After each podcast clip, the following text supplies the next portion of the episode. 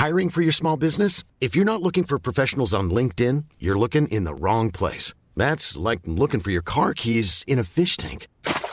LinkedIn helps you hire professionals you can't find anywhere else, even those who aren't actively searching for a new job but might be open to the perfect role. In a given month, over 70% of LinkedIn users don't even visit other leading job sites. So start looking in the right place. With LinkedIn, you can hire professionals like a professional. Post your free job on linkedin.com slash people today. Hey there, it's Michelle Norris. I'm host of a podcast called Your Mama's Kitchen. When I travel, I'm usually looking for a way to find a taste of home when I'm not at home. And one of the things I love to do when I am at home is entertain. And Airbnb allows me to do that. When I was in California recently, I rented a house that had a great kitchen. And when we were sitting around the table, we we're all thinking, we're in someone else's house. Someone could be in all of our homes as well. If you have a home, but you're not always at home, you have an Airbnb. Your home might be worth more than you think. Find out how much at airbnb.com/slash host. Louis. Dans mon classement personnel des meilleurs films du monde, il y a assurément La Nuit du Chasseur, le premier et seul film réalisé par Charles Laughton, sorti en 1955. Dans ce chef-d'œuvre du cinéma hollywoodien, Robert Mitchum interprète Harry Powell, un faux révérend cupide et misogyne, assassin aussi dangereux que séduisant. Sur ses doigts sont tatouées des lettres. Les phalanges de sa main droite disent love, amour, et celles de sa main gauche, hate, haine. À ce personnage fascinant s'opposent John et Pearl, deux enfants innocents confrontés au mal mal qu'ils ont de la peine à repérer sous les traits charmants de l'assassin. Dans une scène, Harry Powell leur raconte l'histoire de la main droite et de la main gauche, l'histoire du bien et du mal. Entremêlant ses doigts, il mime un combat de force dans lequel la main gauche, hate, essaie de vaincre la droite, love. Dans son histoire, c'est l'amour qui l'emporte, mais Harry Powell est en réalité un homme habité par la haine. Ce film, dont l'ambiance extraordinaire oscille entre cauchemar et conte de fées, est aujourd'hui un symbole du combat entre la haine et l'amour, comme un condensé de ce qui définit l'humanité. La haine, ce sentiment puissamment négatif, a des sources complexes. Harry Powell incarne à lui seul cette émotion dans ce qu'elle a de plus sombre, mais qu'est-ce qui l'a poussé à devenir ainsi? Le film ne l'explique pas. En réalité, quelles sont les origines de la haine? Comment cette émotion peut-elle s'emparer de nous et nous modifier, voire nous abîmer profondément?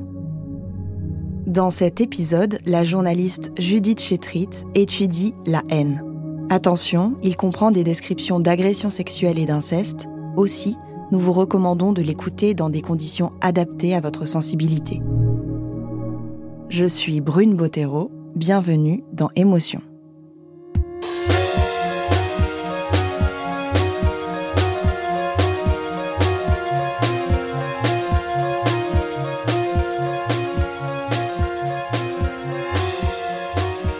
16 novembre 2015, après l'assassinat au Bataclan de sa femme Hélène, Antoine Léry s'écrit sur Facebook un texte d'une vingtaine de lignes titré Vous n'aurez pas ma haine. À l'époque, j'avais partagé à mon entourage son texte, j'avais lu et relu ces mots. Non, je ne vous ferai pas ce cadeau de vous haïr. Il s'adresse aux terroristes. Vous l'avez bien cherché pourtant, mais répondre à la haine par la colère serait céder à la même ignorance qui a fait ce que vous êtes. J'avais trouvé ces phrases terriblement dignes et poignantes. Il nous livrait à vif sa tristesse, son effroi, mais se distanciait d'un marqueur qui avait caractérisé les derniers jours, la haine. La haine des terroristes envers leurs victimes et la société française, puis le climat de peur, de vulnérabilité qui a pu instiller de la méfiance envers des migrants et des musulmans. Dans sa lettre ouverte, qui est une déclaration d'amour à Hélène, sa femme et la mère de son fils, Antoine Léris démentait ce qui m'apparaissait inexorable.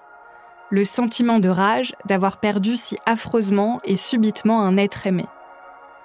Bien sûr, je comprenais la force et la portée symbolique de son message mais j'avais aussi envie de comprendre ce qui nous a rendus et nous rend si méfiants de la haine. la haine individuelle, la haine collective. Par exemple, Antoine Léris écrit qu'il ne veut pas haïr, car ce serait, je le cite, céder à la même ignorance. Et puis, il n'a pas plus de temps à leur consacrer. Comme si la haine portait une part d'échec, de perte de temps. Cela vous apparaît sans doute comme du bon sens, une évidence. Nous envisageons la haine comme un état affectif suspect et négatif. Pourquoi nous inquiète-t-elle autant? Comment savoir lorsqu'on la ressent Et comment se rendre compte de ce qui en a été le terreau et ce qui l'a fait se développer en nous Quand j'ai commencé à travailler sur cet épisode, je me demandais bien comment j'allais approcher les personnes que je souhaitais interviewer. Avez-vous déjà haï quelqu'un? La haine, ça vous parle encore aujourd'hui? Ce n'est pas l'entrée en matière la plus simple. Surtout, j'avais l'impression de poser une question taboue, comme si mon ton trahissait déjà la défiance que j'éprouvais moi-même envers la haine et ceux qui auraient déjà pu l'éprouver. Puis j'ai rencontré Vanessa. On a tendance à dire euh, je suis en colère, euh, j'ai de la colère. Mais la colère, euh, j'ai vraiment compris que c'était quelque chose de passager et de ponctuel, alors que la haine, elle reste constamment. Je faisais souvent allusion à une sorte de poison euh, qu'on a dans les veines, mais qui est toujours là, en fait, euh, qui s'en va pas. Et la colère, on, a tous des colères, on pique tous des colères, on est en colère envers ses enfants, on est en colère avec euh, une situation, mais on boit un coup, on fume une cigarette, on rigole entre potes, on dort, le lendemain, c'est passé. La haine, elle est là, elle nous quitte pas, elle nous lâche pas. Elle est autre que toutes ces émotions de base, en fait, et elle est beaucoup plus compliquée à, à appeler et à distinguer. Aujourd'hui, Vanessa a 35 ans. Cette mère de quatre enfants vit dans les Landes. Dans son salon, le son de la télé se mêle à celui de la musique et de la préparation du déjeuner. Elle attend la sieste de son petit dernier avant de discuter avec moi. C'est après un reportage dans la maison d'accueil Jean Bru à Agen qu'une connaissance commune nous a mis en relation. Ce lieu accueille des jeunes filles victimes de violences sexuelles intrafamiliales. Vanessa y a vécu il y a une quinzaine d'années après avoir porté plainte contre son beau-père pour attouchement sexuel lorsqu'elle était adolescente. C'était des guilis, c'était euh, des disputes euh, bastonnades comme on peut avoir entre entre fratries et euh, il utilisait la pyramide, c'est-à-dire que par exemple moi j'étais sur mon lit, il arrivait sur moi, mes frères et sœurs se mettaient au-dessus de lui et en fait personne ne pouvait voir donc il faisait glisser ses mains et, et il en profitait pour toucher et, et une fois que c'était fini, bah j'ai rien fait ou alors la première fois que ça s'est produit, il est venu me voir dans la salle de bain en me disant euh, C'est bon, euh, c'était qu'un jeu, euh, c'est pas grave, j'ai pas fait exprès. Sauf que moi, à ce moment-là, je savais que c'était grave et ça pouvait l'être davantage. C'est cette insécurité et le fait de de pas pouvoir crier. Enfin, on a l'impression au quotidien que ça peut être super facile. En gros, il se passe quelque chose, il faut le dire, il faut. Mais ça va au-delà de soi. Et je crois qu'on en arrive en fait à ne plus ne plus faire partir de ce corps, parce que pour moi, c'était vraiment quelque chose dans mes tripes, dans mon ventre. C'était au quotidien. Je me levais avec, je me couchais avec. À ce moment-là, la haine et la peur, elles sont, elles vivent ensemble en moi. Je connais rien d'autre que ça. De ses 13 ans à ses 15 ans, Vanessa est moins concentrée à l'école. Elle prend du poids, a souvent ses poignets recouverts de bandages pour couvrir des starifications. C'est ce qui intrigue le collège. Et elle commence à raconter. En un week-end, la justice ordonne un placement provisoire en urgence. Elle est éloignée de sa famille, qui est désormais au courant, et on lui dit que sa mère va quitter son mari. Sauf que le lundi, euh, revers de situation, une éducatrice vient me chercher, m'amène à la gendarmerie, et là on me répond que euh, ma maman a enlevé la plainte et qu'elle euh, a ramené un sac d'affaires et qu'elle ne veut plus jamais entendre parler de moi. Et là, c'est... je m'écroule. C'est violent, c'est. Euh, je m'attends pas du tout à ça. Et là, la haine reprend le dessus et je me retrouve toute seule, je perds tout. Mes frères et sœurs, euh, j'étais très accrochée. Aucune possibilité de les voir, d'être en contact avec eux. On m'a tout coupé du jour au lendemain.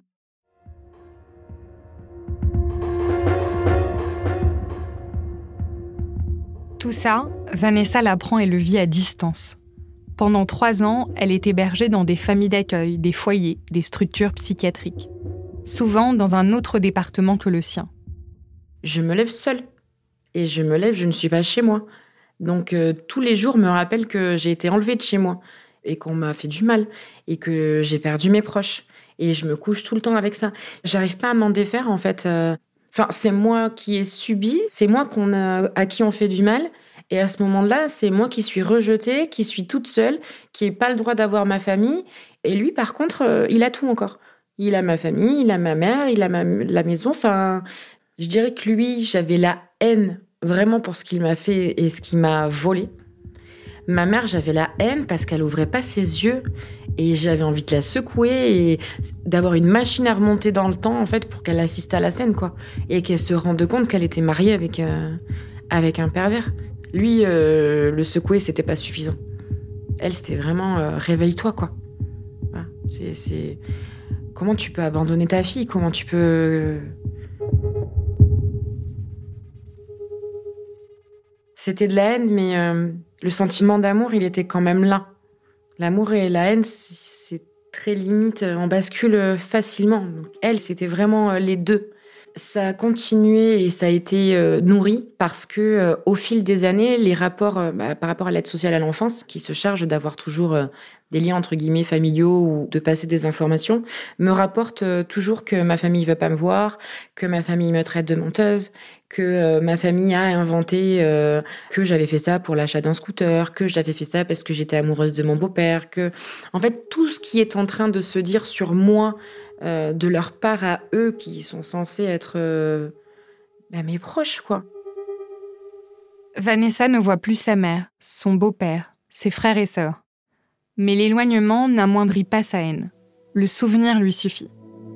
Elle me raconte comment à chaque fois, le bas de son visage se contracte, comme si elle allait claquer des dents dès qu'elle a l'image de son beau-père en tête. C'est un sentiment qui parasite son quotidien, mais il y a des moments où la haine est plus tenace. Comme lorsque la plainte qu'elle a déposée en son nom a été classée sans suite, en 2001, faute de preuves. Combien de fois, en fait, je, en pleurant, euh, je disais, mais, et c'est cru ce que je vais dire, mais je, le pensais sincèrement, c'était putain, mais pourquoi tu m'as pas violée? Pourquoi t'as pas été jusqu'au bout pour que je prouve euh, que t'as fait ça et que et que tu sois plus à la maison et que mes sœurs risquent plus rien? Parce qu'il y avait ça aussi. J'avais peur sans savoir qu'il recommence avec mes sœurs. Et vu que j'étais loin de tout, je pouvais pas savoir et je pouvais surtout pas les protéger. À ce moment-là, j'avais l'impression que c'était moi qui avais échoué de pas donner assez d'éléments pour prouver ce qu'il avait fait en fait. Plus j'écoute Vanessa, plus je perçois sa haine comme légitime parce qu'elle a appris avec le temps à mettre des mots sur ces mots, M-A-U-X, comme lui avait conseillé un éducateur. Elle arrive à l'expliquer, à la rendre logique en quelque sorte. Cela tranche forcément avec d'autres perceptions que nous avons de la haine. Quand j'ai commencé à travailler sur cet épisode, j'ouvrais compulsivement mon dictionnaire des synonymes pour m'aider à affiner une définition. Et j'y lisais antipathie, exécration, hostilité, inimitié, malveillance, ressentiment. Sans grande surprise, uniquement des termes négatifs. Et c'est une constante depuis le XIXe siècle et la première définition écrite dans le Dictionnaire universel de Pierre Larousse en 1873. L'auteur de l'article N indique que c'est un sentiment qui nous éloigne violemment de quelqu'un et qui nous porte à lui faire ou à lui désirer du mal. Historien à l'université de Poitiers, Frédéric Chauveau y a consacré un livre entier. Histoire de la haine, une passion funeste. Si on prend par exemple les, grands dictionnaires du 19e siècle, que ce soit le Larousse ou le Littré, puisqu'on dit que c'est l'époque des dictionnaires, eh bien la haine est jamais revendiquée comme quelque chose de positif. La seule fois où on peut trouver donc une mention qui peut s'apparenter à une forme de légitimation de la haine, c'est au moment de, conflits armés. Mais sinon, la, la haine est, jamais légitimée. C'est considéré comme un sentiment euh, ou une émotion donc néfaste, quelque chose qu'il faut absolument essayer de discipliner. Et euh, jamais on peut, euh, si je puis dire, se flatter ou s'enorgueillir d'avoir agi sous l'impulsion de la haine. On y associe rarement des adjectifs positifs, par exemple. Vous n'entendrez jamais ainsi dire qu'une haine est admirable ou un exemple à suivre. Ce n'est pas un compliment. Lorsqu'elles sont imputées à la haine, les décisions prises sont perçues comme péjoratives. Mais que se passe-t-il exactement dans nos cerveaux lorsque l'on est en proie à ce sentiment? En 2008, une équipe menée par Semir Zeki, un neuroscientifique britannique de la University College London, a voulu observer quels circuits neuronaux la haine empruntait par rapport à d'autres sentiments comme l'amour, deux sentiments qui se fondent sur des émotions puissantes. Chacun des participants devait apporter quatre photos de personnes, trois personnes qui leur sont neutres ou qu'elles aimaient, et une photo de leur ennemi intime. Lorsque la photo de cette personne détestée était montrée, une série d'aires cérébrales s'activait. Le putamen, qui peut indiquer la peur et le mépris, l'insula, qui interviendrait dans le dégoût, et surtout la zone du cortex préfrontal. Cette région du cerveau est celle qui nous sert pour projeter nos actions et anticiper celles des autres. Ce qui prime alors est le désir de nuire et de riposter. Parce qu'une réflexion se met en marche, la haine pourrait être décryptée comme un processus, avec des mécanismes et des étapes spécifiques. Pour mieux les identifier, deux chercheuses de l'université Grenoble-Alpes, l'une en sciences de l'éducation, Martine Ponce, et l'autre en sciences du langage, Claudine Moïse, se sont intéressées à la haine des maths. Je vous vois venir, vous vous demandez sans doute quel est le rapport. Après une vingtaine d'entretiens avec des jeunes de 18 à 25 ans qui racontent leur haine de cette discipline à l'école, et c'est le mot qu'ils emploient, je laisse Claudine Moïse vous convaincre. La haine des maths, c'est, c'est une expression en fait. On dit j'ai la haine des maths. Alors c'est un peu minimisé puisque la haine telle qu'on la conçoit généralement, c'est la haine contre les personnes. Là, on, on vise une haine contre un objet. Donc, ce qu'on a voulu montrer dans cette euh, expression, la haine des maths, c'est que le processus haineux est le même que vis-à-vis d'une personne. Ce sentiment de haine part d'une blessure. Souvent, le sentiment de haine part d'une blessure. Même si on ne le sait pas, enfin si on si on la voit pas, si on peut pas l'identifier, ça va être un mépris subi, euh, une honte, une colère. Dans une classe, cela peut commencer par des mauvaises notes pas forcément comprises, l'idée d'une incapacité à progresser. Des humiliations au tableau avec le ou la professeur devant les autres élèves, des remarques déplaisantes qui assignent l'un d'entre eux au statut de mauvais élève. À terme, encore une fois, parce que la haine pousse à agir, à riposter, cette détestation va même engendrer un changement de comportement. Dans le cas des mathématiques, l'élève cherche à se protéger et à se revaloriser. Après, l'expression de cette haine est un peu la même qu'à l'égard d'une personne. C'est-à-dire qu'on va avoir un, mépris euh, pour les mathématiques, on veut rayer, on veut éliminer les mathématiques, c'est nul les maths, ça sert à rien. Euh, bon, comme dans la haine vis-à-vis d'une personne, toi tu sers à rien, t'es bon à rien, t'es bon qu'à tuer, etc. Je vais t'étrangler, etc. Pareil à l'égard des mathématiques. Donc, on a vraiment un processus qui est identique et donc une blessure profonde, aussi ressentie par la personne, et qui dure, qui peut vraiment euh, rendre la vie difficile, notamment pour euh, intégrer la, vie sociale et la, vie professionnelle. La grosse différence, évidemment, c'est que c'est à l'égard d'un objet.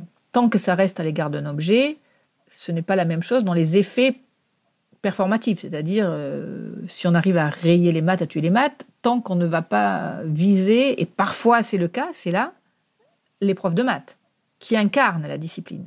Donc cette expression, elle n'est pas anodine. Si les élèves utilisent la haine des maths, j'ai la haine des maths, c'est parce qu'effectivement, le processus est le même.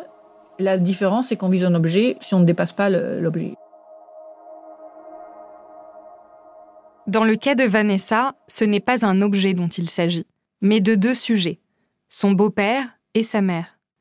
Sauf que son changement de comportement ne peut pas être à effet immédiat à leur égard. Elle ne les voit plus, elle ne leur parle plus. Donc, cela finit par se retourner contre elle-même.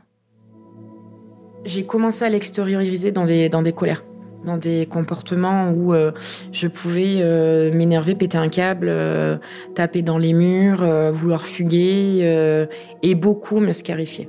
Voilà, beaucoup me faire du mal. C'était c'était tellement empli en moi que la seule chose de me faire redescendre un peu et de m'apaiser, c'était de me donner des coups de, de, lame de rasoir sur les poignets. Et c'est bête, mais ça avait vraiment un effet apaisant et comme quelqu'un à qui on donne une piqûre pour faire redescendre euh, quelque chose. En fait, je, haïssais tellement ces personnes et moi-même que, en même temps, ça me donnait euh, la seule possibilité de voir que j'étais vivante. C'est un peu contradictoire, mais, euh, mais c'est les effets que ça faisait. L'automutilation est une pratique qui est récurrente chez les victimes d'inceste. Vanessa décrit aussi que ces comportements à risque ont été de manière ambivalente sa technique de survie pour extérioriser sa haine. Car la haine traîne avec elle un besoin de destruction. Daniel Zaguri est psychiatre et expert auprès des tribunaux. C'est donc un affect, un affect qui habituellement euh, est dirigé euh, sur un tiers et qui euh, véhicule des contenus négatifs sur la personne en question.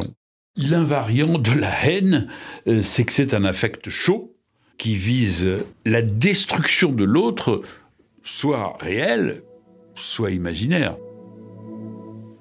Mais ce travail de destruction, réel ou imaginaire, du sujet haï, suppose déjà de reconnaître cette haine, et donc le lien qui nous y unit. Si euh, je, ressens de la haine, et si j'admets euh, que j'ai ressenti, que j'ai éprouvé de la haine, au fond, un lien va exister entre cette haine et les raisons de cette haine. Et c'est quoi les raisons de cette haine? Ça peut être un abandon euh, primaire, ça peut être une suite de carences, ça peut être des sévices, ça peut être des traumatismes. Ces différentes raisons, qui peuvent toutes alimenter un sentiment de haine, provoquent une altération du comportement vis-à-vis de soi et des autres. Mais la haine peut être aussi un relais dans une relation qui se termine. Une transition, explique Daniel Zaguri. Je crois important de ne pas enfermer la haine dans un carcan d'emblée, mais euh, plutôt de réfléchir en fonction d'un certain nombre de situations pour savoir, euh, par exemple, le défaut de haine, parfois, peut être euh, l'incapacité à penser psychiquement la haine, à la contenir, peut avoir des conséquences graves. Et la possibilité, à contrario, de pouvoir penser la haine peut permettre de passer un certain nombre de caps. Par exemple, de la rupture amoureuse. Quand un couple se sépare, on s'aperçoit qu'il y a parfois des choses extrêmement choquantes dans la façon dont on traite l'autre. Ça passe par les enfants. Bon, il m'est arrivé de faire un certain nombre d'expertises dans le cadre de séparation conjugale, les histoires de garde d'enfants, de résidence, etc. Et en fait, bien sûr que c'est terrible, surtout euh, si ça passe par les enfants, mais quand c'est transitoire, quand c'est un moment, quand ça permet de se détacher euh, de l'objet d'amour, la haine peut être aussi momentanément, transitoirement, un affect euh, qui permet de faire le deuil d'une relation amoureuse. Que l'on ait déjà ressenti de la haine ou non, on s'attache souvent à en trouver l'acte de naissance, l'événement qui en est le point déclencheur, l'explication qui nous permettra de dérouler un lien de causalité. Mais ce n'est pas aussi simple que cela. D'abord, car un même événement n'aura pas la même conséquence sur ce que peuvent ressentir des personnes et ce qu'elles feront de ce sentiment. Ensuite, parce que cet événement en question n'est pas toujours identifié par la personne, comme s'il n'y en avait pas un en particulier. La manière dont on emploie le mot haine est déjà révélatrice. Certains d'entre nous disent j'ai la haine cela désigne alors une haine indifférenciée, un état général. Et cette expression, elle a en partie été véhiculée par un film de Mathieu Kassovitz. J'y ai immédiatement pensé quand j'ai préparé cette émission. Le mot haine, il en a fait le titre de son film, comme un adjectif accolé à toute une génération, y compris pour la chercheuse Claudine Moïse. Avant de travailler sur la haine des maths et les discours de haine, elle a été une des premières sociologues à s'intéresser dans les années 90 à la pratique du hip-hop dans les banlieues françaises. J'ai travaillé pour le ministère de la Culture dans la danse pour la programmation des compagnies hip-hop, donc j'ai circulé pendant sept ans dans les banlieues. J'ai rencontré d'ailleurs Kassovitz à ce moment-là. C'était vraiment l'expression, on l'a aujourd'hui, hein, j'ai la haine, mais alors là, c'était... Euh, tout le monde avait la haine.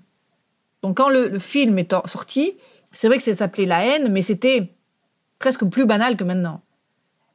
C'est-à-dire que Il n'aurait pas pu appeler son film autrement que La haine, parce que on l'avait, tout le monde parlait euh, j'ai la haine, j'ai la haine, j'ai la haine.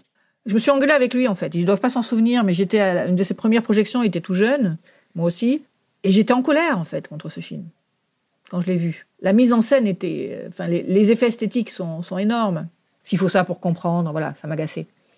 Mais je trouve que ça a permis quand même une prise de conscience. Mais oui, je, je, changerai de point de vue, avec le temps qui a passé. Mathieu Kassovitz a écrit et réalisé ce film sorti en 1995. Deux ans avant, dans un commissariat du 18e arrondissement de Paris, Makome Mbowole, 17 ans, est tué d'une balle dans la tête par un policier pendant une garde à vue. Dans le film, Abdel est dans le coma après avoir été passé à tabac durant un interrogatoire de police. Il y a une nuit d'émeute dans une cité des Yvelines et on suit ses amis, Vince, Saïd et Hubert, pendant 24 heures. Une tragédie s'y joue. Le premier veut se venger, les deux autres redoutent le cercle vicieux. La haine engendre la haine, dit Hubert. Au milieu du XIXe siècle, que Frédéric Chauveau étudie, ce n'est pas le cinéma encore inexistant qui reflète ce sentiment, mais la littérature populaire. La fiction inspirée du réel qui raconte avec un certain mordant l'intérieur des couples et des familles. C'est souvent des petits fascicules. L'histoire est pas toujours rondement bien menée, mais du coup, ces, ces écrivains, évidemment, se font un petit peu la caisse de résonance des émotions que les uns ou les autres peuvent évidemment donc ressentir, exprimer ou observer.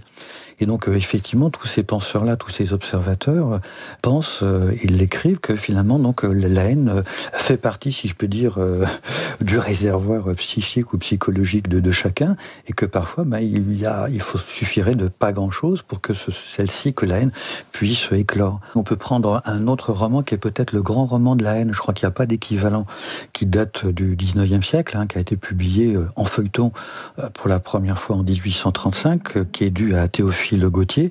Le livre s'appelle Mademoiselle de Maupin.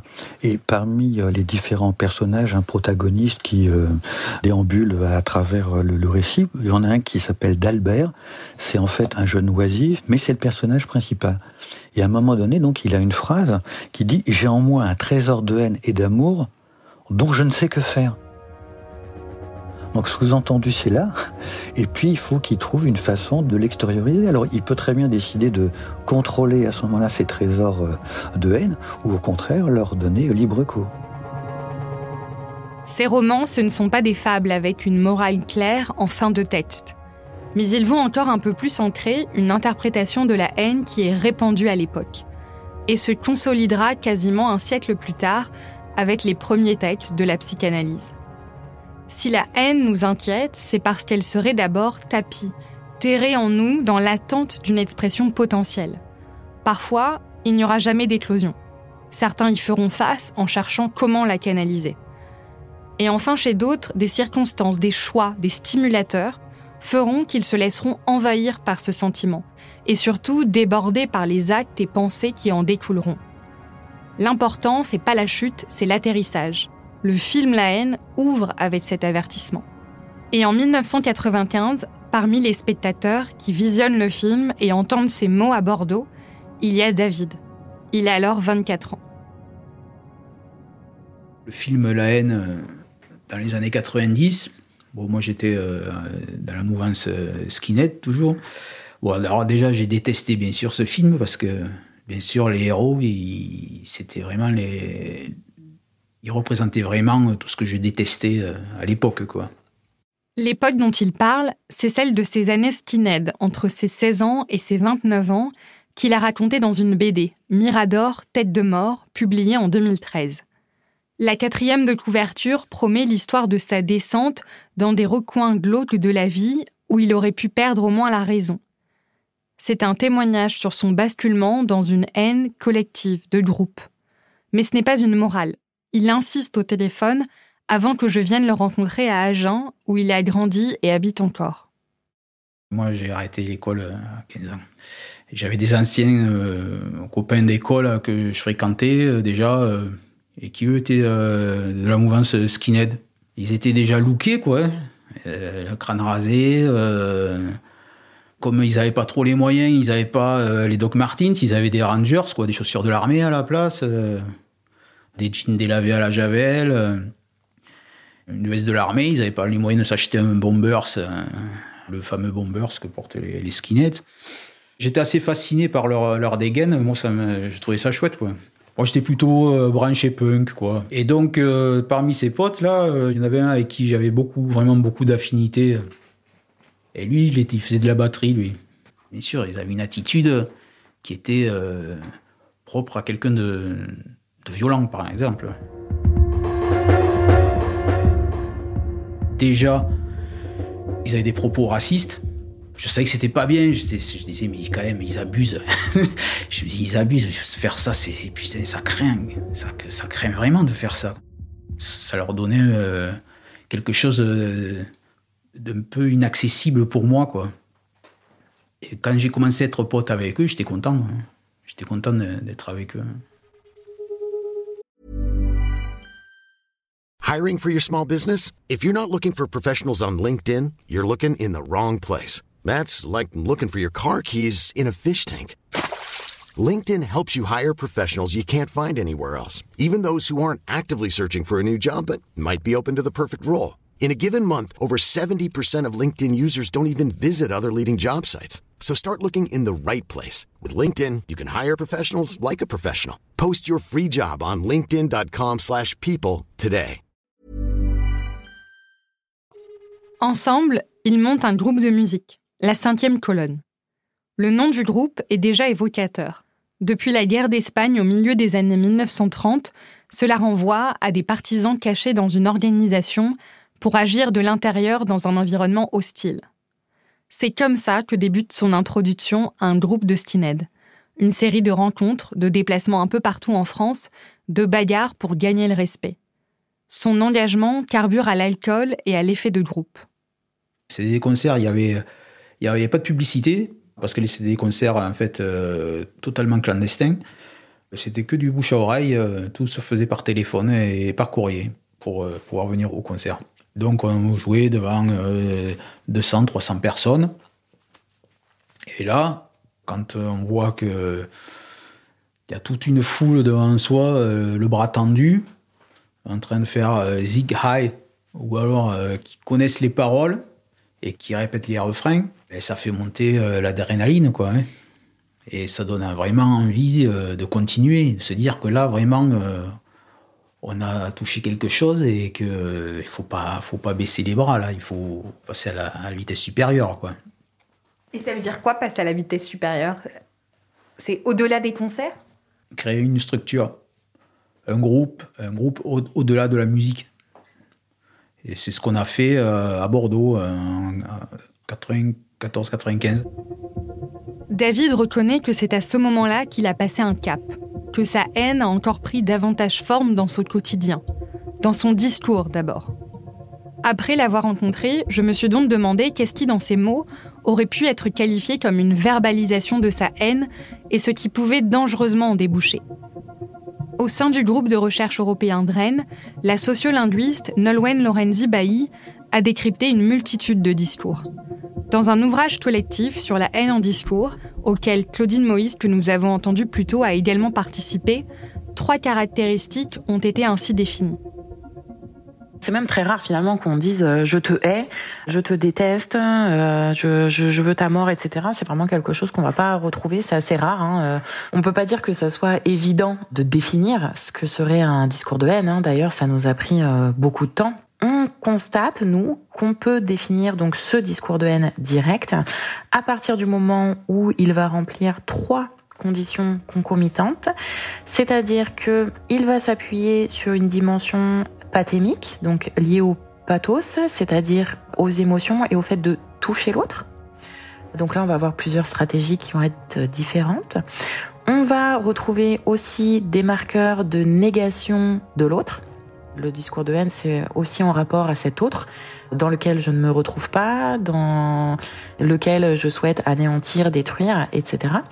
Et enfin, on va retrouver pour le coup des marques de ce que nous on a appelé aussi la, violence verbale, et c'est-à-dire des actes de condamnation de l'autre, des actes de langage grâce auxquels je vais réussir à condamner l'autre, où on va retrouver l'insulte, on va retrouver la menace, on va pouvoir retrouver le mépris aussi, tous des actes de langage qui vont nous amener à malmener l'identité de l'autre.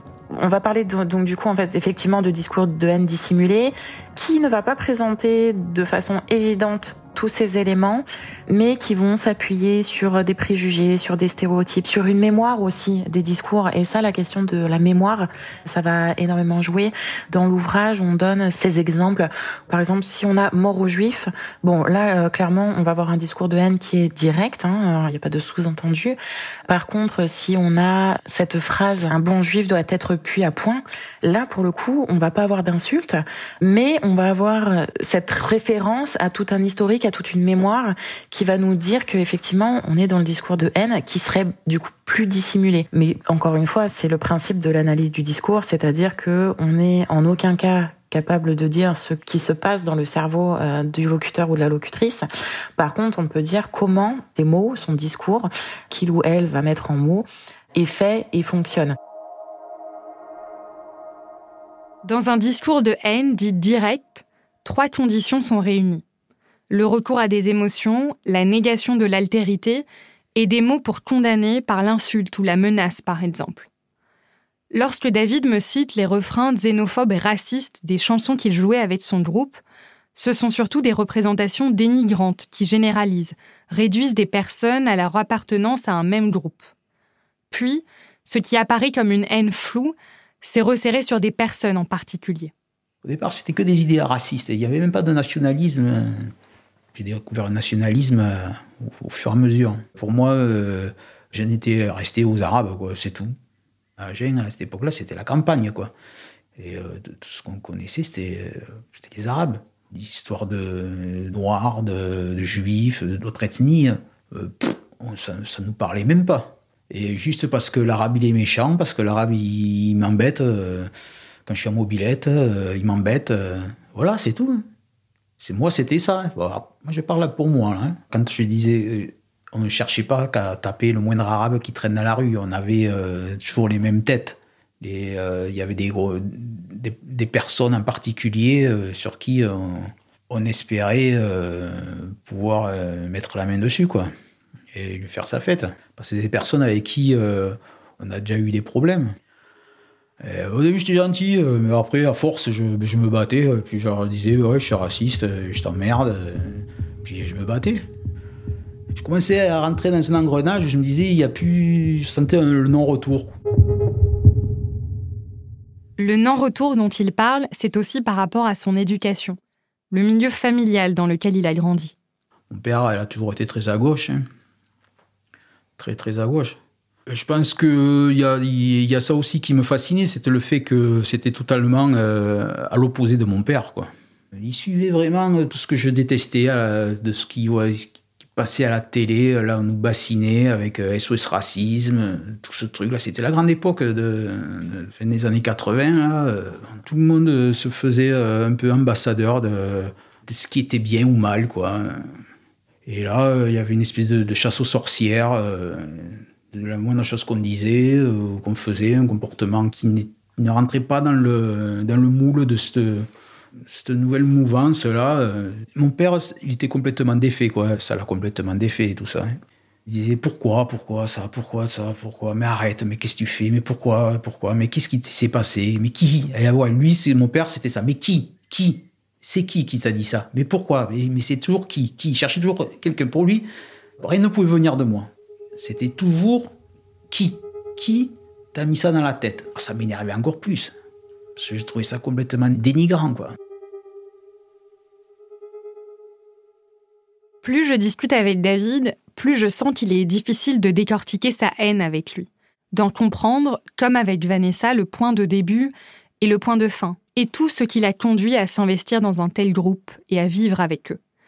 Il n'y a pas eu un fait perturbateur particulier comme s'il y avait plutôt eu un événement muet initial derrière cette haine avant qu'elle ne se décline en violence ou en déclaration.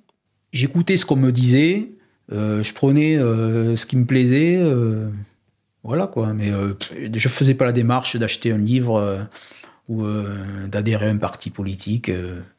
déjà, la, télé, je la regardais jamais. la radio, je l'écoutais jamais. En fait, il n'y avait que ce que m'apportait mon entourage, fait de mes potes, quoi.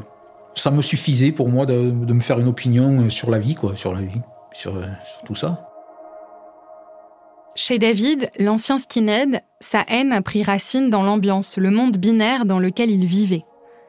Elle a façonné son identité, mais aussi l'unité de son groupe, qui partageait ce même sentiment. Ce que l'historien Frédéric Chauveau appelle le mimétisme de la haine.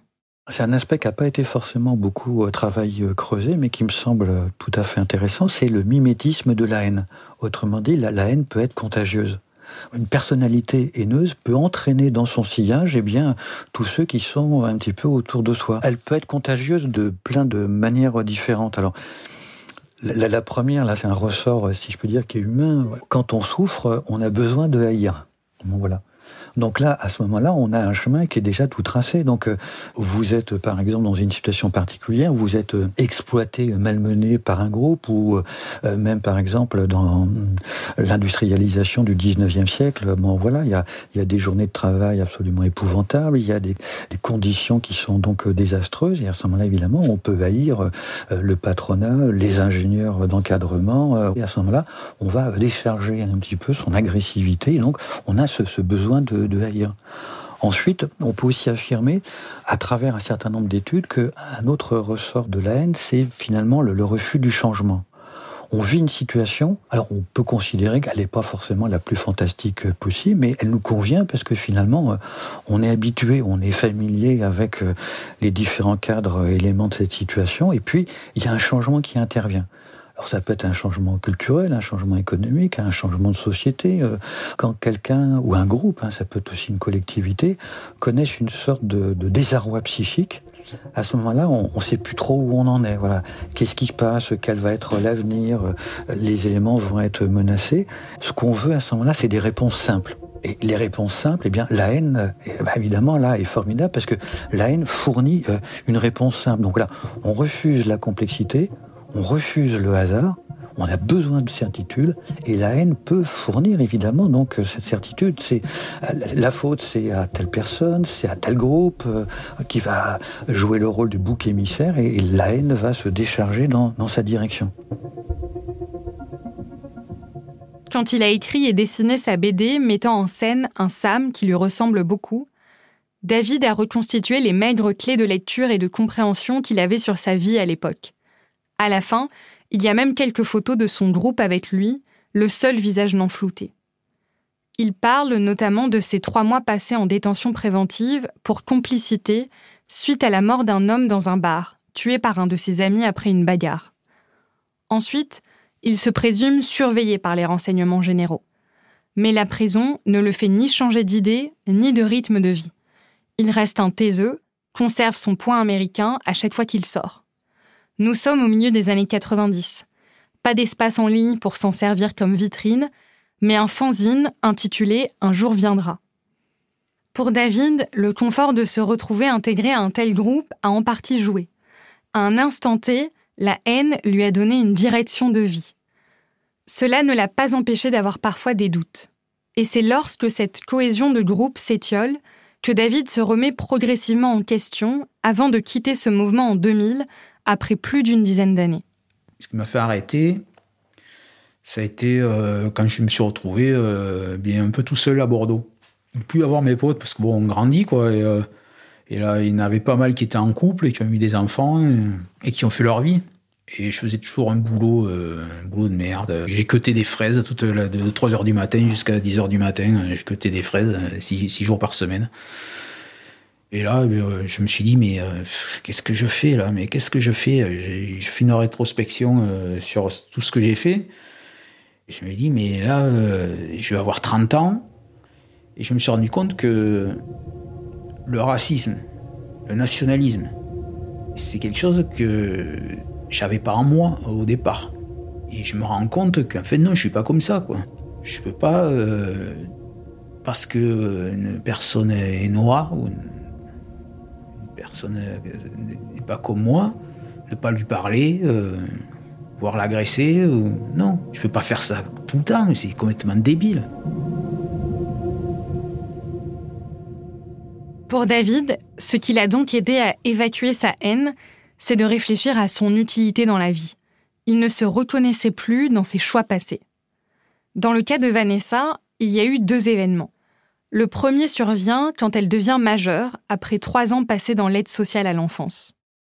Je rencontre quelqu'un qui est 18 euh, ans plus vieux que moi et je vis une histoire d'amour avec lui euh, où je fonce tête baissée, sans réfléchir. Et il m'offre une famille, c'est-à-dire que je tombe très vite enceinte de mon premier enfant. Donc je suis toute jeune et euh, ah, je vais faire ma famille. Et là, euh, je bascule complètement, euh, enfin pas complètement, mais il y a quand même une 50% de moi qui bascule dans autre chose puisque j'ai un bébé dans mon ventre, c'est mon enfant, il est à moi, j'ai un homme que j'aime, on va vivre ensemble et, et là c'est vraiment le bascule vers autre chose en fait. Je pense que sur le coup, ça a vraiment été, je m'accroche à quelque chose. Ils deviennent dans mon passé, J'y vois une opportunité d'avancer, d'aller de l'avant, d'être quelqu'un. Puis c'est l'amour qui prend euh, place en fait en moi. C'est un autre sentiment qui vient dégager le premier quelque part. Même si elle est toujours là en fond, c'est l'amour à ce moment-là, l'amour pour mon futur époux, pour le bébé qui va arriver, la vie qu'on va avoir. Donc euh, c'est vraiment complètement différent.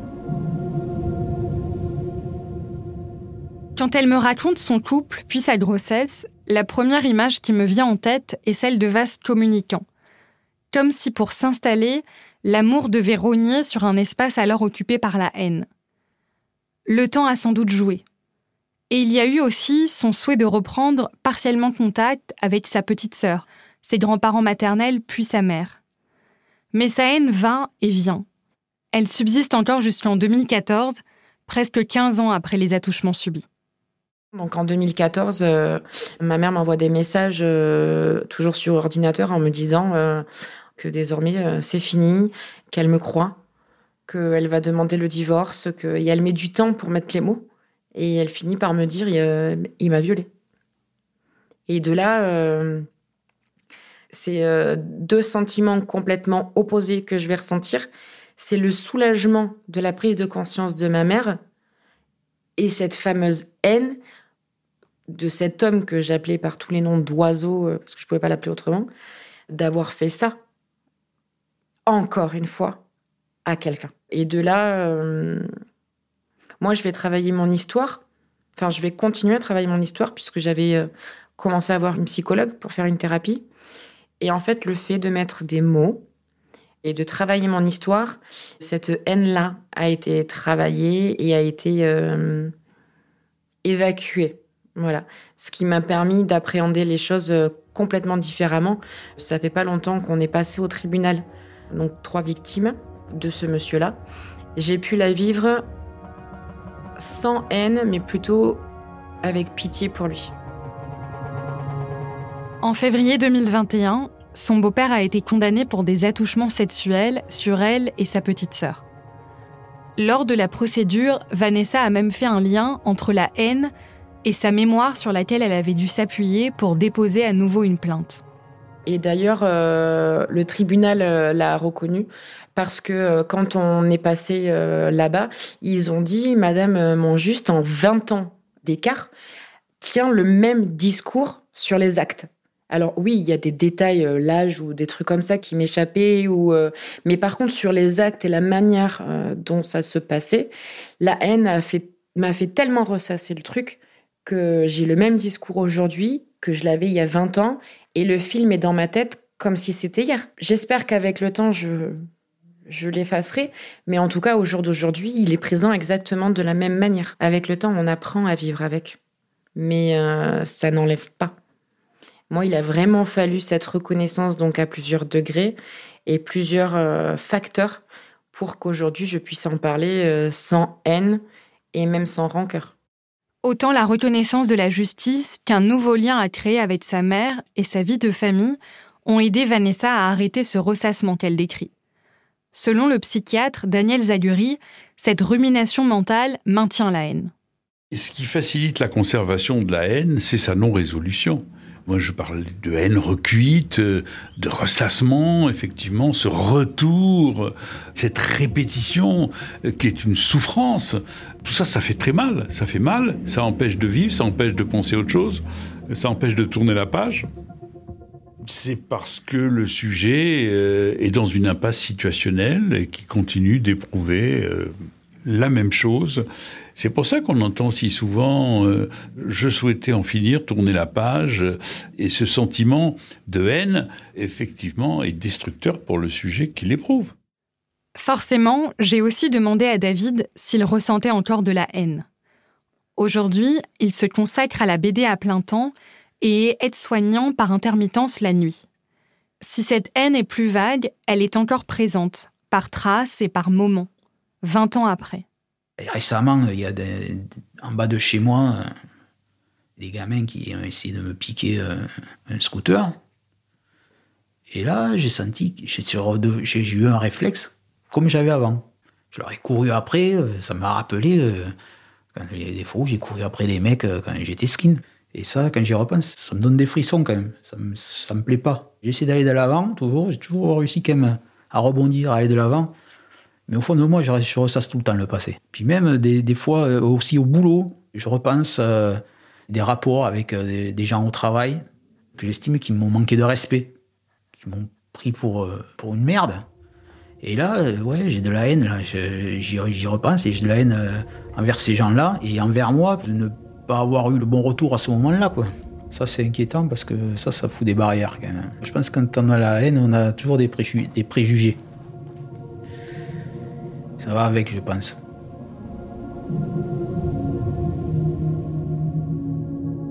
Ce que David restitue dans ses mots, avec une franchise qui m'a quelque peu déconcertée, c'est l'idée d'une haine vagabonde, glissante, qui se déplace, s'atténue se jugule par d'autres émotions, puis à un moment peut rencontrer une figure particulière pour s'y fixer et s'y accrocher. Dans ses chroniques d'un enfant du pays, l'écrivain afro-américain James Baldwin avait pointé une explication à double tranchant sur l'inquiétude que provoque la haine. Lui en nourrissait à l'égard de son père. Alors que celui-ci est malade, sur le point de mourir, James Baldwin retarde son ultime visite dit à sa mère que c'est parce qu'il le hait.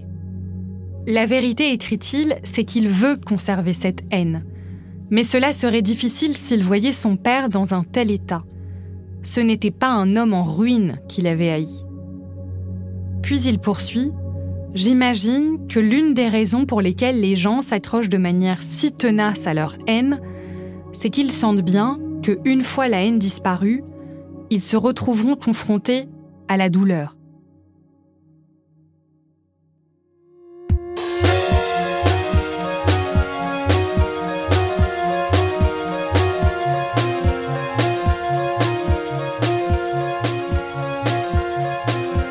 Venez d'écouter Émotion.